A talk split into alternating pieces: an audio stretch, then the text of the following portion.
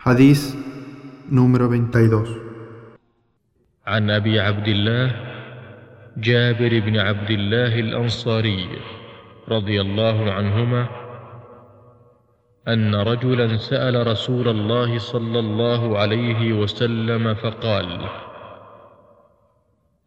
أرأيت إذا صليت المكتوبات وصمت رمضان وأحللت الحلال وحرمت الحرام ولم أزد على ذلك شيئا.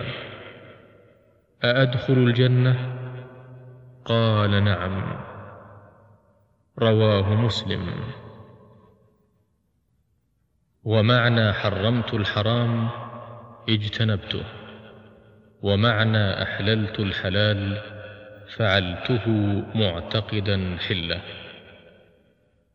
Narró Abu Abdullah Jabir ibn Abdullah al-Ansari radi Allahu anhu.